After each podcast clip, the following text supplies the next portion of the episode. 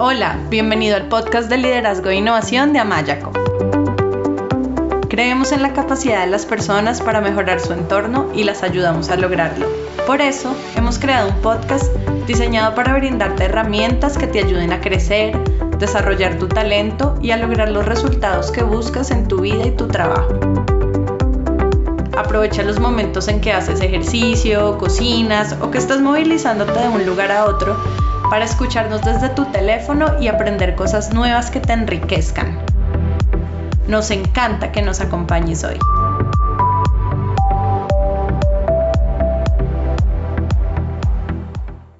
Hola, bienvenido a este episodio de nuestro podcast de liderazgo. Yo soy Melanie Amaya, CEO y cofundadora de Amayaco. Y en el episodio de hoy vamos a hablar sobre un tema sensible. Vamos a hablar sobre cómo los líderes pueden manejar el duelo, bien sea porque ellos mismos están en duelo, porque una persona del equipo murió, porque son el reemplazo de un líder que murió o porque alguien de su equipo está atravesando por un duelo y otras situaciones similares que muchos líderes en algún momento de sus carreras enfrentan y que pocas veces se habla sobre cómo liderar en estos momentos de duelo. Y es un momento difícil para los equipos y para los que asumen el liderazgo.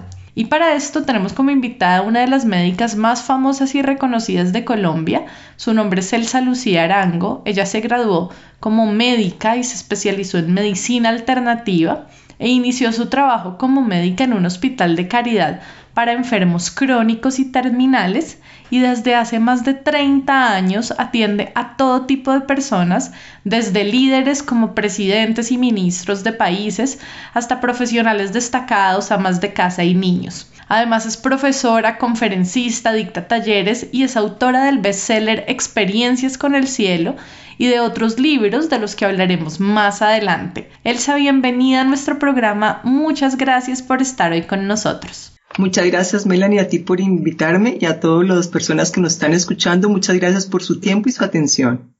Elsa, ¿qué tal si comienzas presentándote y contándonos un poco sobre ti y también contándonos cómo llegaste a dedicarte a acompañar a personas y a líderes en duelo? Mira, yo soy colombiana, eh, estudié medicina y por, digamos, eventos de la vida eh, me encantó buscar en las medicinas alternativas respuestas a la salud. Como tú lo decías, yo trabajé, eh, sobre todo al principio de mi carrera, en un hospital de caridad y ahí lo que se veía era enfermedades terminales y era acompañar a morir. Entonces traté de buscar si había otras herramientas fuera de las clásicas que me había enseñado la medicina para poder ayudar y acompañar no solo en el proceso de la muerte, sino también para tener mejor calidad de vida. Y ahí empecé a estudiar digamos, lo que se llaman medicinas alternativas o medicinas complementarias. Y empecé a estar en contacto con la muerte y, y comprender la importancia del acompañamiento a la persona que está en el proceso de, de acercarse a su vida al cielo, a su vida al mundo espiritual. Entonces de ahí en adelante yo empecé a acompañar a muchas personas que estaban buscando otras herramientas para tener salud y necesariamente de las cosas que impiden tener salud, yo observé, eran los duelos. Para eso me gustaría que aclaráramos un poco, un poco, sin tener que decir que estamos saciando hasta el final, que es, es la palabra duelo. Duelo viene de dolor. Y uno habla de procesar un duelo, es procesar un dolor. Es algo que tienes adentro que se va procesando, cambiando, transformando, hasta que finalmente y esto es tal vez interesante, lo vuelve sabiduría, lo vuelves experiencia. La naturaleza nos dio a todos la capacidad de procesar duelos, como nos dio a todos la capacidad de sanar heridas. No sé si me estoy explicando, Melanie. Entonces, cuando en mi vida profesional eh, logré entender eso, ha ocurrido una cosa muy bonita y quiero explicarle a las personas que nos escuchan.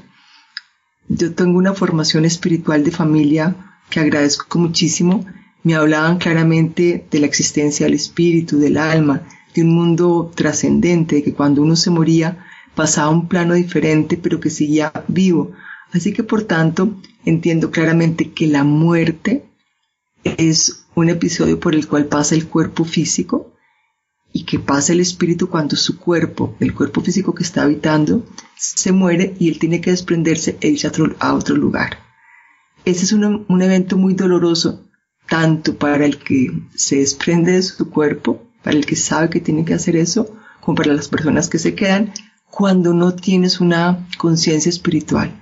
A medida que las personas van progresando en su conciencia espiritual, no es que deje de ser doloroso, pero es mucho menos doloroso y se vuelve un, un evento sagrado, un evento en que cual los lazos de amor se reconfiguran, se mejoran.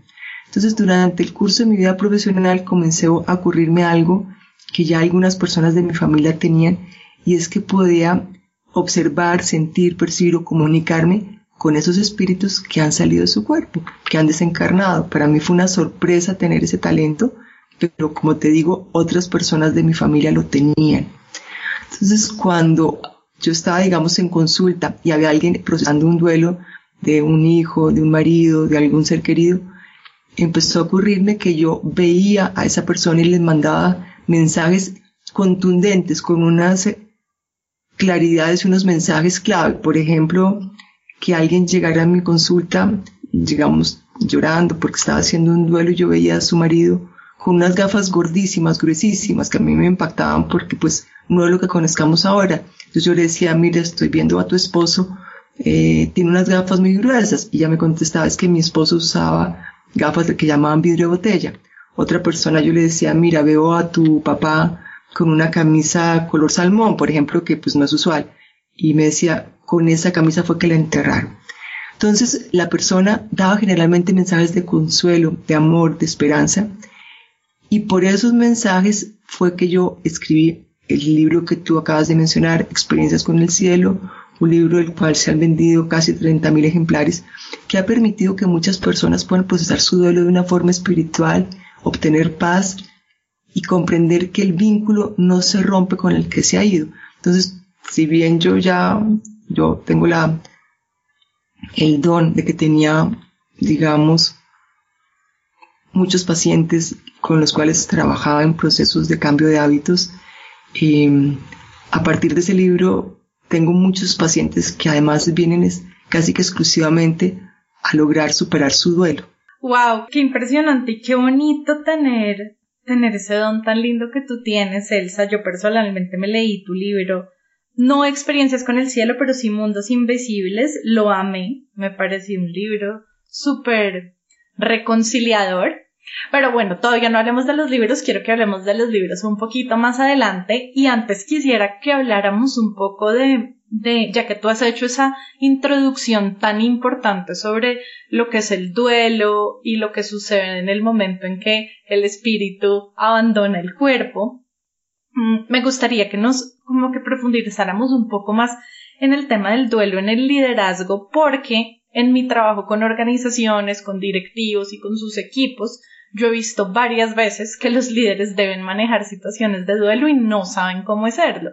Entonces, por ejemplo, he visto tanto en organizaciones grandes como pequeñas que, por ejemplo, la cabeza de la organización muere y toda la organización queda en duelo y los líderes que quedan y que van a hacer el reemplazo no saben cómo manejar la, la, situación. O he visto también, por ejemplo, lo desafiante que es para la persona que lleva, llega a reemplazar al líder que murió, o también casos en que un líder pierde un ser querido y durante su periodo de duelo, pues eso también le, le impide como liderar y impacta su desempeño, su trabajo, su, su liderazgo o otros casos donde un miembro del equipo muere o donde una persona del equipo está todavía viva pero está enfrentando una enfermedad terminal y sus compañeros y su jefe no saben cómo apoyarla.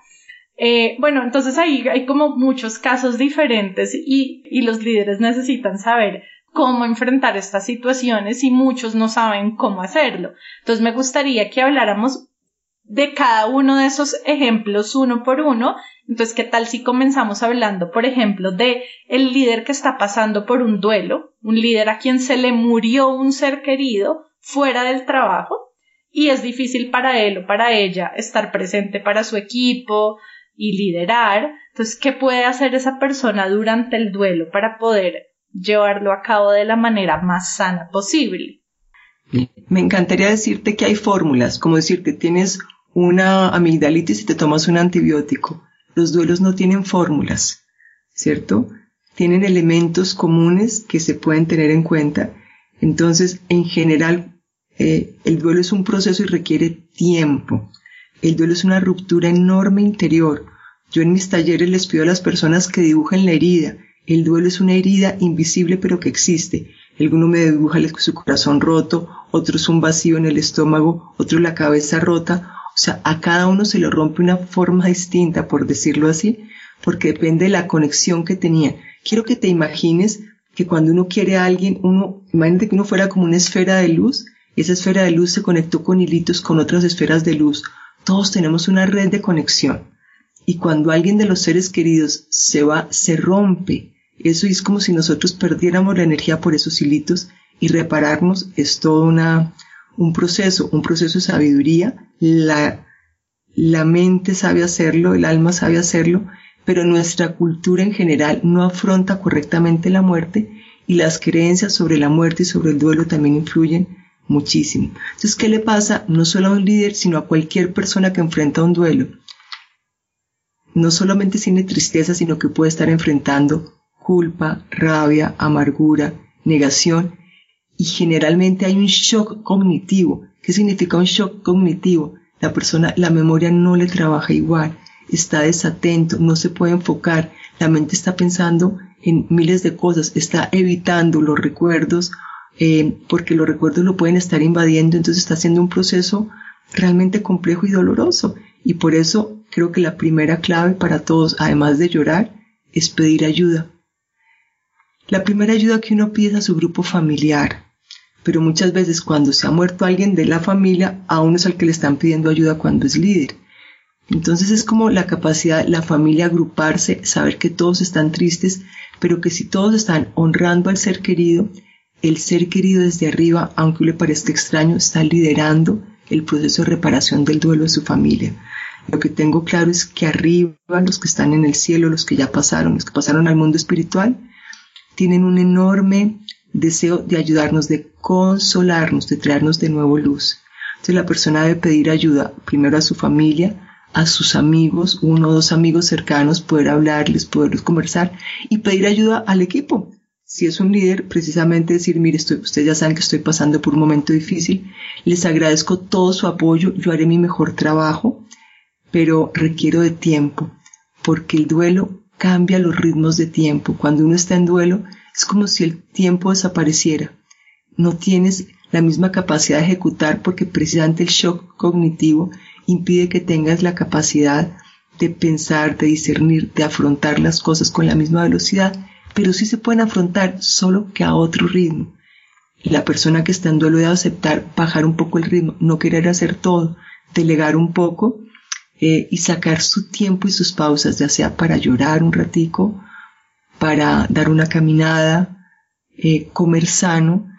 Aquí yo quiero hacer énfasis mi tarea con cambios de hábitos de vida, es enorme y las personas no alcanzan a comprender cómo una comida sana ayuda muchísimo más que una comida llena de azúcar, chocolates, galletas, que es lo que son los alimentos, entre comillas, que las personas cuando están en duelo se atiborran, que es la comida más sencilla, pero es la que te anestesia, te da gastritis, te da reflujo, te da todo, entonces comer sano, las verduras, las frutas, comida sana, Muchas personas cuando están en duelo también quieren no comer, entonces poquita, poquita cantidad.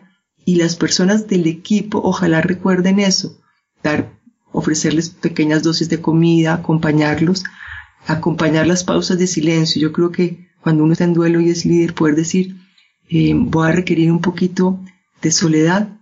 Si es mujer, en general, y no te digo que no hay, te digo que no hay reglas, la mujer tiene mucha más capacidad para compartir, para hablar, para expresar su duelo.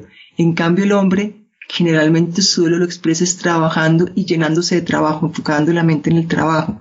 No te digo que siempre sea así, pero generalmente es eso. Entonces, la mujer, como te digo, pide más fácil ayuda, el hombre lo que tiene que pedir es un ritmo y un espacio un poco más lentos para poder hacer sus cosas. Yo les diría también a la persona que esté pasando el duelo, sacar tiempo para hacer unos rituales para su ser querido, llegar ya sea su oficina o su hogar, y prender una velita y poner una foto y hablarle a la persona querida. Eso tiene una, un sentido y una capacidad curadora enorme en la persona que realiza el ritual, escribirle, hacerle pequeñas tarjetas. ¿Por qué? Cuando uno tiene una persona viva, uno tiene rituales con ella, lo llama, le charla, eh, entra al cuarto, si es la mamá uno llama periódicamente, si es el hijo uno está atento a tantas cosas y cuando se mueren el ritual existe, uno sienta y voy a llamar a fulanito a decirle, voy a comprarle tal cosa, hasta que uno se acuerda, no hay a quien comprarle, no hay a quien llamar. Entonces, eso hace que cuando tú haces tu propio ritual de cariño, de amor, a través de la velita, de escribir, de empezar a hacer rituales de conexión, la conexión de nuevo se repara mucho más fácil que si estás huyendo del recuerdo. No sé si me estoy explicando.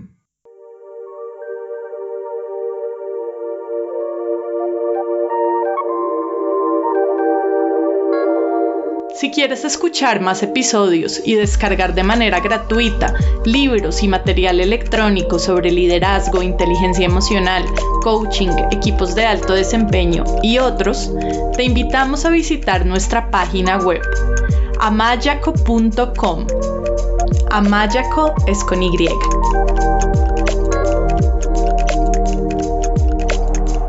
Sí, es como buscar maneras y rituales diferentes de mantener esa conexión que se tenía con la otra persona, como tú decías en un, en un momento, si somos esas bolitas de energía y nos imaginamos que estamos conectados con los demás, que son otras bolitas de energía, por eso es como lazos energéticos, entonces es como reparar esa conexión haciendo nuevos rituales. eso es lo que estoy entendiendo, ¿es así? Exactamente, sacar tiempo para hacer eso. ¿Sí? Y eso hace que el líder pueda tener ocupación para su tarea, para su trabajo, que te quiero decir, el ocuparse con las tareas que uno tiene que hacer, lo llaman en Oriente hacer su Dharma, es de las cosas que más nos ayudan a salir de un duelo, que es continuar con nuestros hábitos, pero a otro ritmo.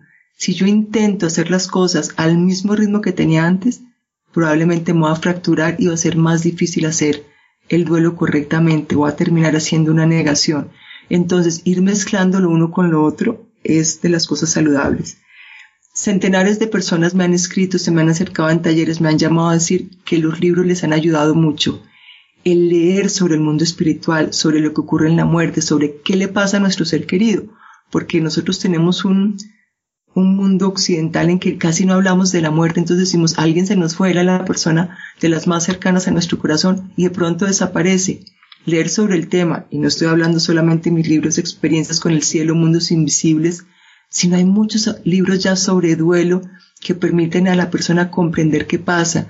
No solamente libros psicológicos de que sí, acepta que tu persona se fue, sino cómo me reconecto, qué pasa en el mundo espiritual, que son amenísimos y las personas sentimos paz. ¿Por qué? Porque como el alma está ahí trabajando, son sabidurías que, tiene, que tienen todas las almas, es encontrar de nuevo un remanso, es decir, sí tiene un sentido tanto la vida como la muerte y el paso al mundo espiritual.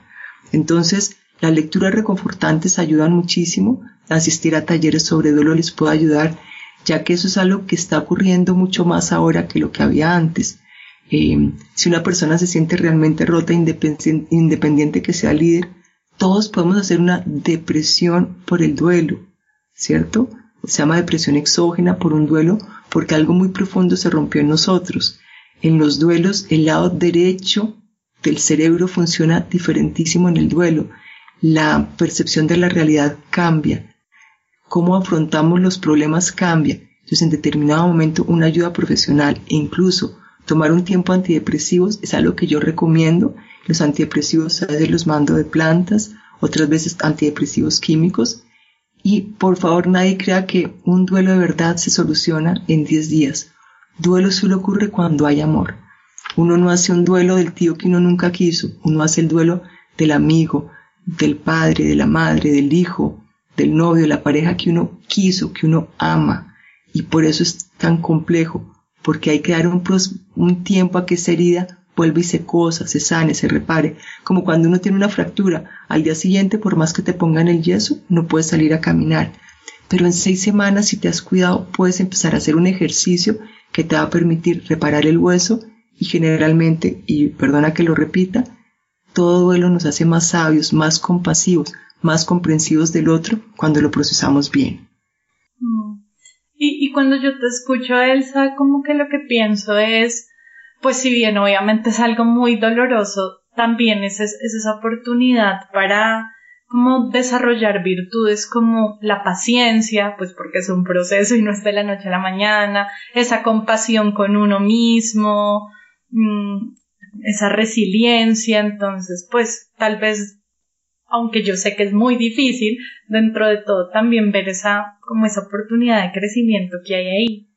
Total, total, y eso es de las cosas a las que yo les encamino a las personas, pero sabiendo que van a tener un rato de que va a tener probablemente amargura, rabia, mucha gente pelea con Dios, lo hace al culpable de la situación o al médico que si de pronto no atendió como quisiéramos a nuestro ser querido, y poco a poco uno se da cuenta que hay una fuerza mayor que es el destino que está ocupándose de que en el momento justo para nuestro ser querido tuviera que ya regresar al cielo.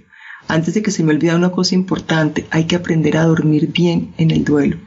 En los duelos se produce un insomnio importante y eso hace que uno, fuera que ya tiene un shock cognitivo, ese se prolonga en el tiempo. Entonces muchas personas puede que apelen a pastillas y al principio puede que tengan que hacer, pero coger los rituales de caminar un poquito, hacer ejercicio antes de dormir, de pronto tomar las famosas agüitas con, con valeriana, con pasiflora, no estar con el computador y el celular pegados todo el tiempo, hacer unas pequeñas pausas como sentarse en la cama un rato, hacer silencio para tomar manzanilla, por ejemplo, porque cuando la persona duerme, en lo profundo del sueño es cuando uno más repara lo que sea, en duelo o no duelo, el dormir es importante, pero para en general para las personas líderes lo que yo he visto es que de las cosas que más pierden es una capacidad de dormir con o sin duelo, ¿no? Entonces, como que el sueño sea algo de las virtudes que se tiene, comer bien, tratar de dormir bien.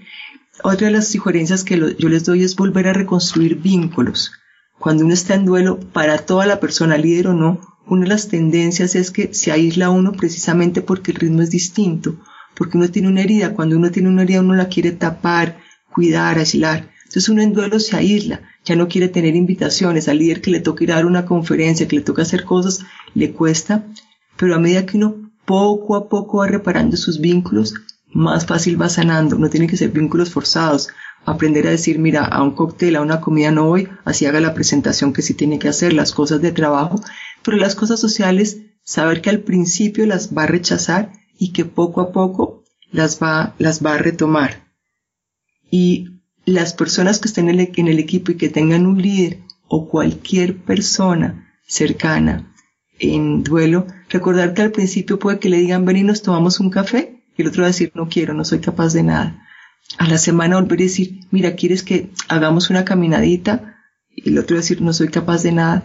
No ponerse en el plan de decir uy, es que no se deja ayudar, sino al contrario, estar ahí y estar ofreciendo. ¿Quieres que hagamos algo? ¿Quieres que te invite a tal cosa? Y de pronto a los dos o tres meses la otra persona le va a decir, ya te puedo aceptar tu invitación a tomar café, ya soy capaz de ir a, de ir a alguna cosa que me invite. ¿Cierto? Porque la persona que está en duelo se demora en lograr reiniciar sus hábitos sociales y un buen amigo un buen compañero de equipo es el que es capaz de estar ahí hasta que el otro lo reinicie. Desde un lugar de compasión y no de juzgarlo, sino de tener como paciencia con el proceso del otro. Exactamente, de amistad. Y tal vez lo último que yo le diría a un líder es que parte de lo que nos afecta a todos son los roles que se fueron con la persona que se nos fue. Supongamos que se murió la esposa del líder, era la que hacía el mercado, la que cuidaba a los hijos, y el líder ahora está, como cualquier persona, líder o no líder, asumiendo muchos más roles que los que tenía antes. O es la mujer que, eh, la, la líder de la empresa, pero que se le murió su hijo, y ese rol de ser la alegría de la casa, pues no es tan fácil. Entonces, recordar que uno, la persona que queda, puede ir asumiendo lentamente a su manera los roles que tenía la persona que se fue dentro de ciertos límites. Entonces, si el marido fue el que se murió, muchas veces la mujer va a tener que hacer desde la declaración de renta, eh, hacer la proveedora de la casa, ser la que enfrenta una serie de cosas que antes el marido hacía o viceversa.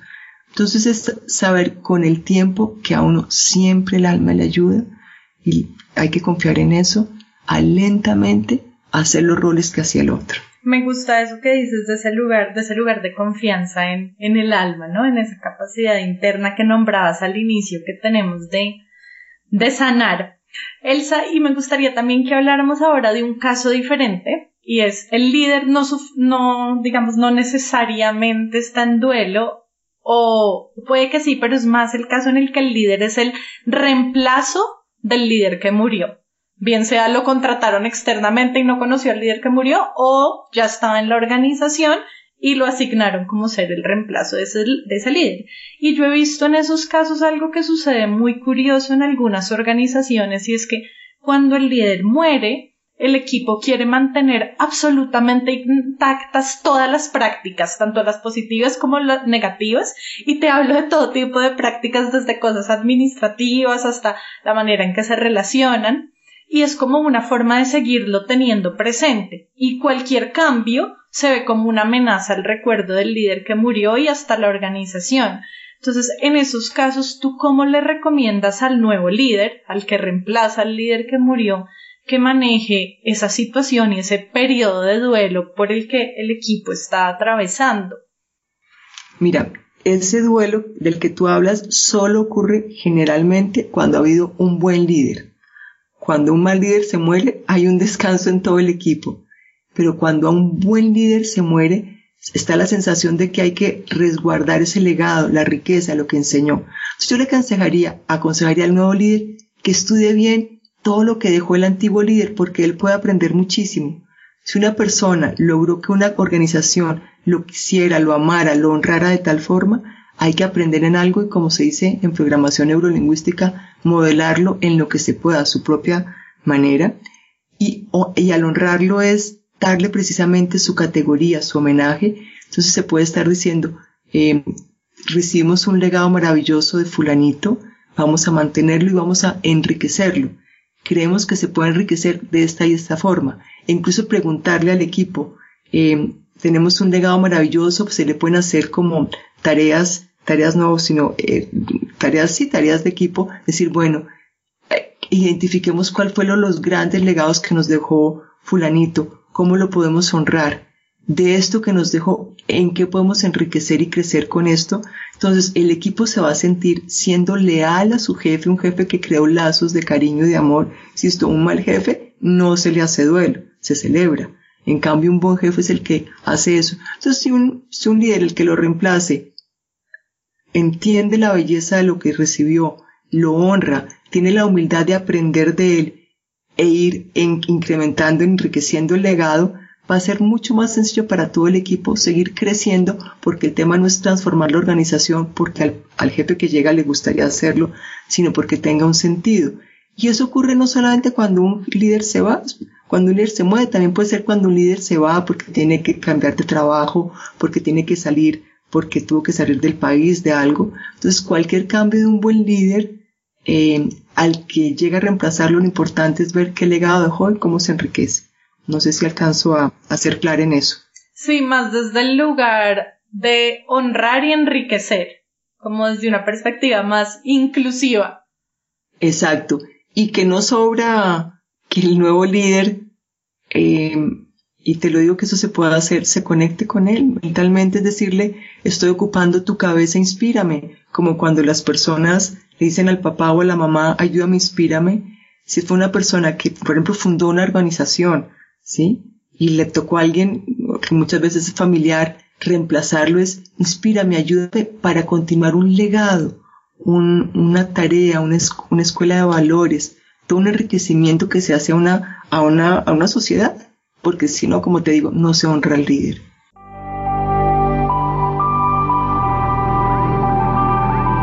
Si deseas mejorar tu liderazgo, te invitamos a que visites a mayaco.com y te unas a nuestro curso gratuito de desarrollo del liderazgo.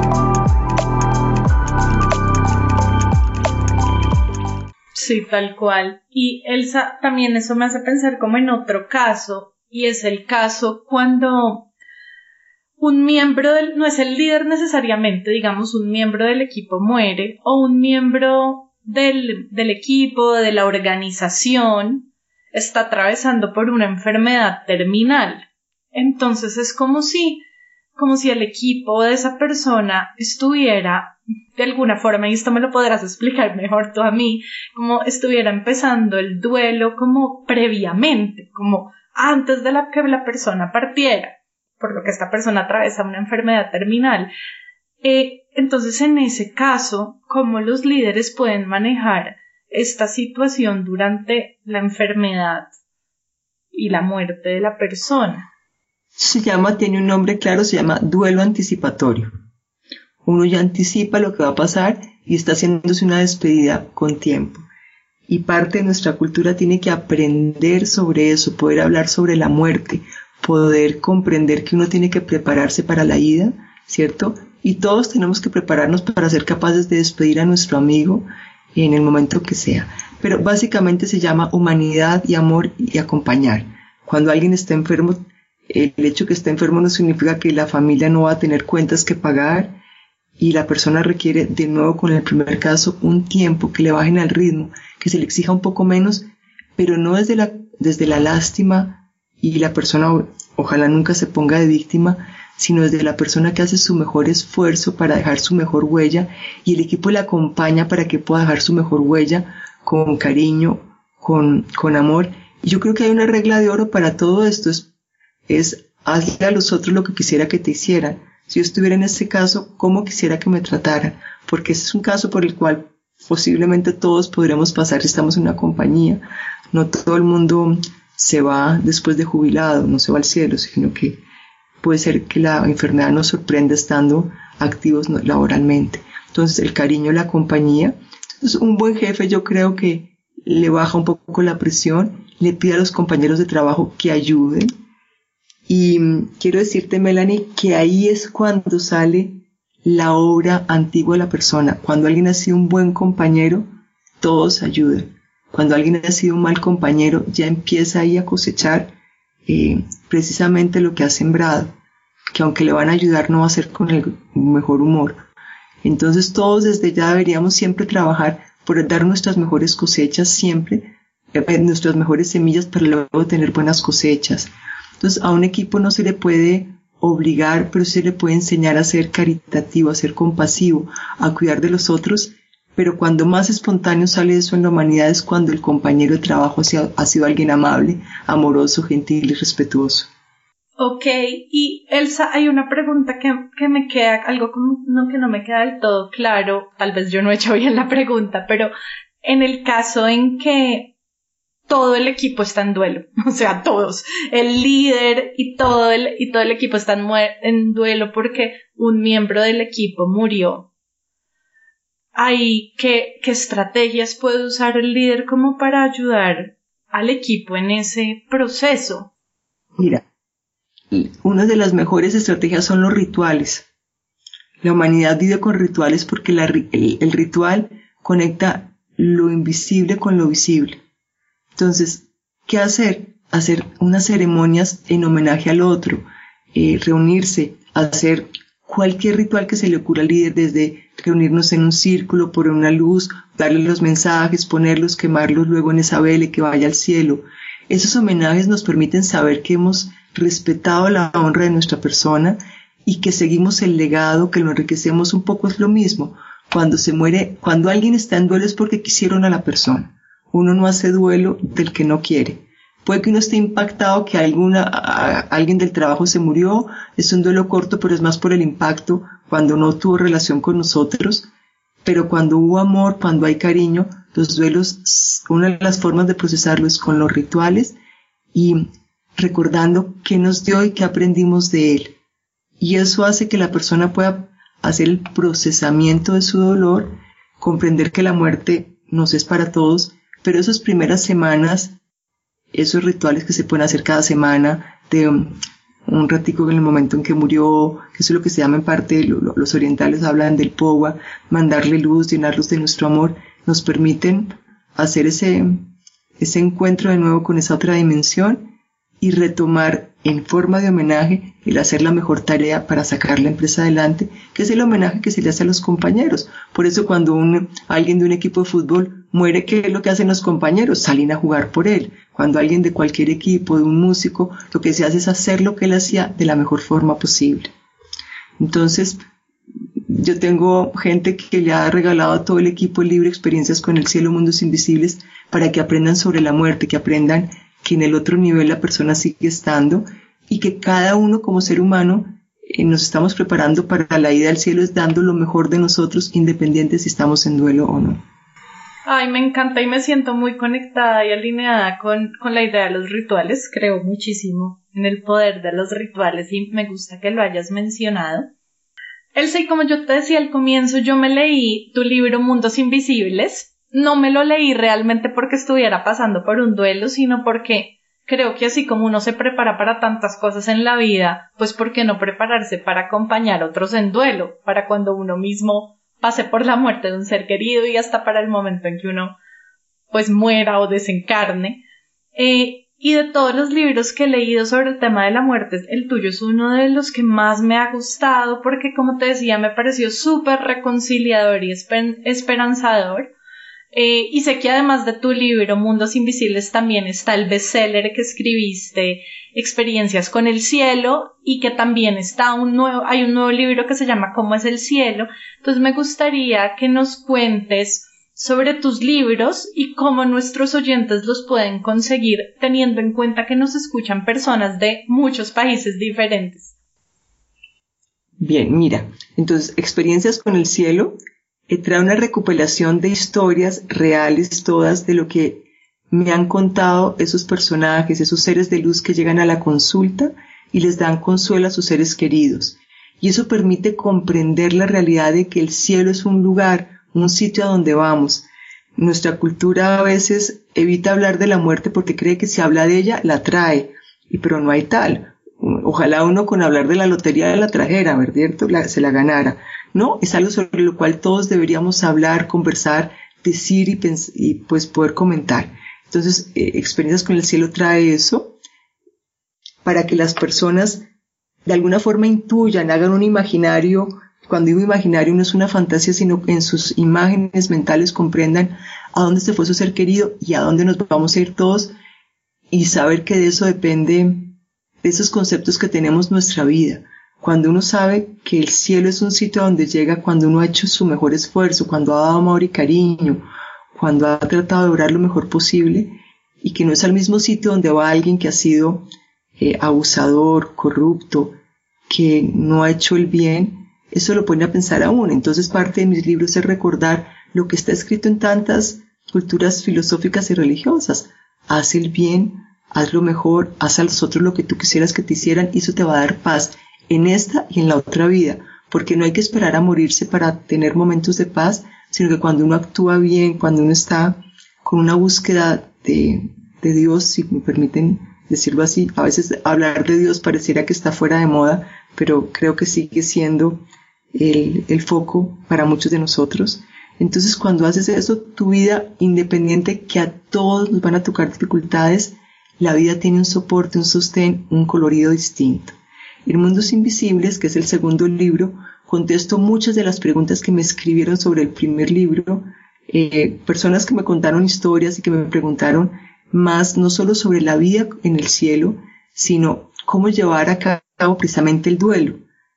Eh, el primer libro sirve como para comprender qué pasa, para consolar, para dar esperanza, y el segundo te, te ayuda a entender mucho más cuáles son los mecanismos internos de todo duelo.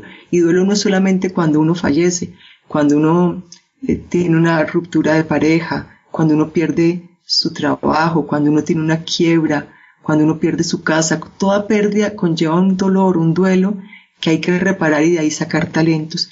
Y el tercer libro ayuda primero a los que no son grandes lectores, no todo el mundo lee, el tercer libro es un libro corto para compartir en familia porque a muchos niños los papás y las mamás no tienen herramientas para explicarle qué ocurrió cuando el hermanito murió, cuando el abuelo muere, y ese libro trae unas ilustraciones realmente espectaculares de bellas para que la familia pueda leerlo en conjunto o explicarle al niño cuando él empieza a pedir a preguntar qué pasó con mi abuelito que se murió, qué pasó con mi hermanito, simplemente pregunta qué pasa con eh, el perrito que, que murió. Entonces ahí se le puede explicar para que el niño desde el principio de su vida pueda tener una visión clara, amorosa, luminosa de lo que es el mundo espiritual. Los libros en Bogotá, en mucho Colombia se consiguen en la gran mayoría de las librerías y por fuera hay por están en ebook.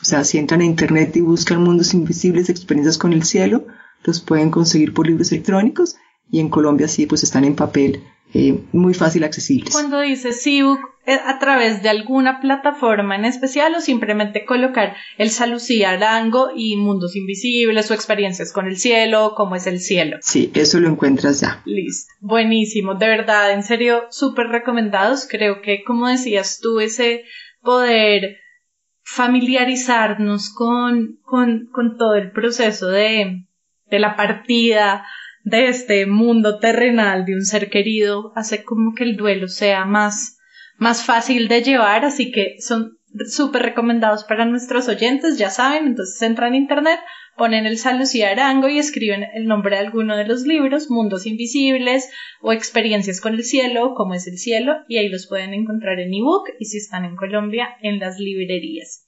Y Elsa, bueno, ya para terminar, yo me conecto mucho con la idea de que somos seres espirituales viviendo una experiencia humana. Y creo que los líderes, y hablo de todo tipo de líderes, líderes de familias, de empresas, de comunidades, de gobiernos o de cualquier tipo de institución, tienen una responsabilidad espiritual con las personas a quienes lideran, a quienes sirven en realidad, porque un líder debe ser un servidor, un ser amoroso, compasivo, que ayuda a otros a, a conectarse con lo mejor de sí mismos y a sacar a la luz lo mejor de sí mismos y, que en últimas contribuye a crear un mundo mejor.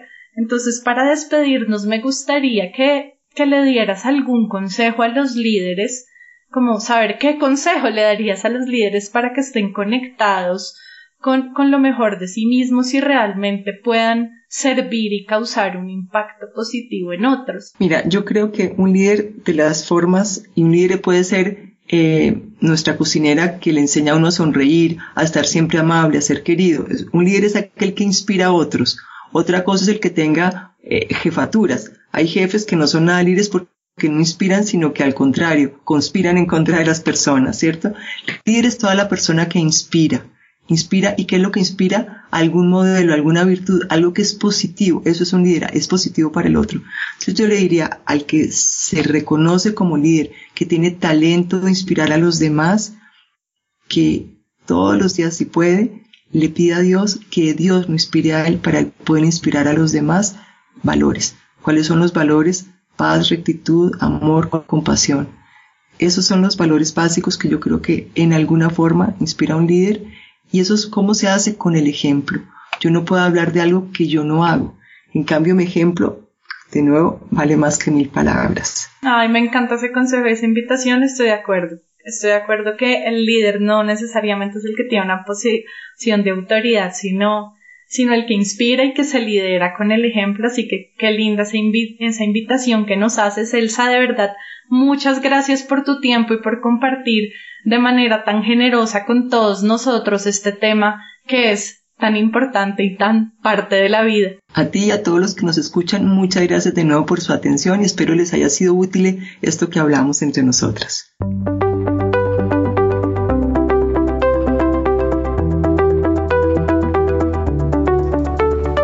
Gracias por acompañarnos en el episodio de hoy. Esperamos que te haya gustado. Si quieres que más personas se beneficien con este podcast, te agradecemos que lo compartas con otros y que dejes una reseña de 1 a 5 estrellas en la plataforma desde la cual lo estás escuchando. Si quieres seguir aprendiendo, te invitamos a escuchar nuestro podcast, a leer nuestros artículos y a inscribirte a nuestro newsletter en el blog de Amayaco, amayaco.com slash blog. Tu opinión es muy importante para nosotros. Cuéntanos qué te ha gustado y qué quieres escuchar, dejando tus comentarios en el blog de Amayaco. Y si tienes preguntas o quieres hablar con nosotros, escríbenos a hola.mayaco.com o vía Twitter arroba co-al amaya. Esperamos escuches nuestros próximos episodios. Chao y hasta la próxima.